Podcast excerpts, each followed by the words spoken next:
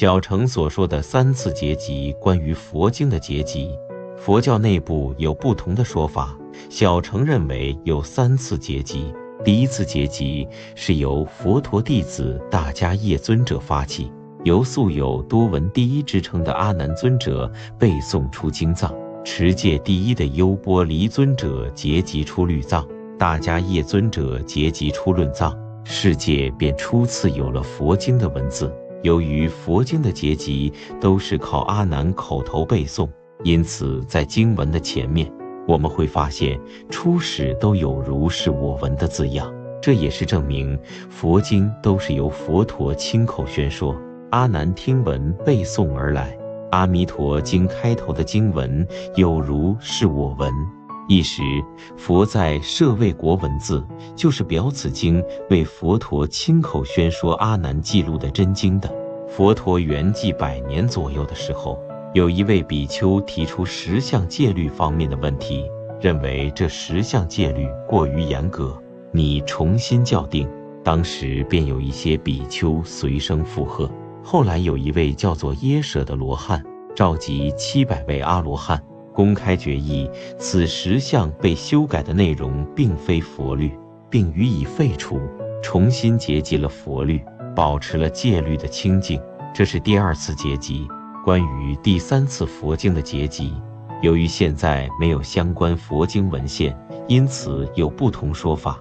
有的人说是在佛陀圆寂一百八十年左右，有的人说是在佛陀圆寂三百年左右，也有说是在佛陀圆寂后四百年左右。依照我国唐朝高僧圆辉法师所阐释的《俱舍论》，约在佛陀圆寂四百年左右。印度有一个犍陀罗国的国王，非常崇信佛教，经常请高僧莅临皇宫供养问道。但众僧对于国王的请问，却各自有不同的回答，因此国王非常纳闷，就请问当时著名的高僧邪尊者：“佛法同源，都源自佛陀，为什么大家的解释却众说纷纭，莫衷一是呢？”邪尊者答道：“虽然现在佛教有十八部派，在某些细节问题观点不一，但主体都是佛陀的圣教，依之修持都可以获得圣果。那哪个部派的说法和观点最完善合理呢？”邪尊者回答说：“就系统完备而言，没有能超出毗婆沙依一切有部的。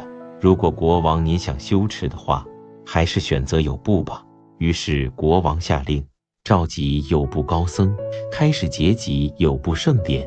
由于来者甚众，只能挑选那些学问高深、具有六通的阿罗汉负责结集，共有四百九十九人。为了凑足五百，便请来了释有菩萨。由于释有乃大乘菩萨，所以并未获证无学的罗汉果位，也因此遭到他人的质疑。室友当时即抛一线团于空中，说：“我乃大乘菩萨，小乘罗汉在我心中犹如口中之唾。如果我想证悟罗汉的话，这线团落下，我便可以证得。”这时有天神把线团接住，对室友菩萨说：“大菩萨，您可是要成佛之人，将来后补弥勒成佛，怎么可以为了这么点小事就放弃菩萨行呢？”大家听到空中的声音，方才知道室友的身份，便推为总负责人，开始结集三藏。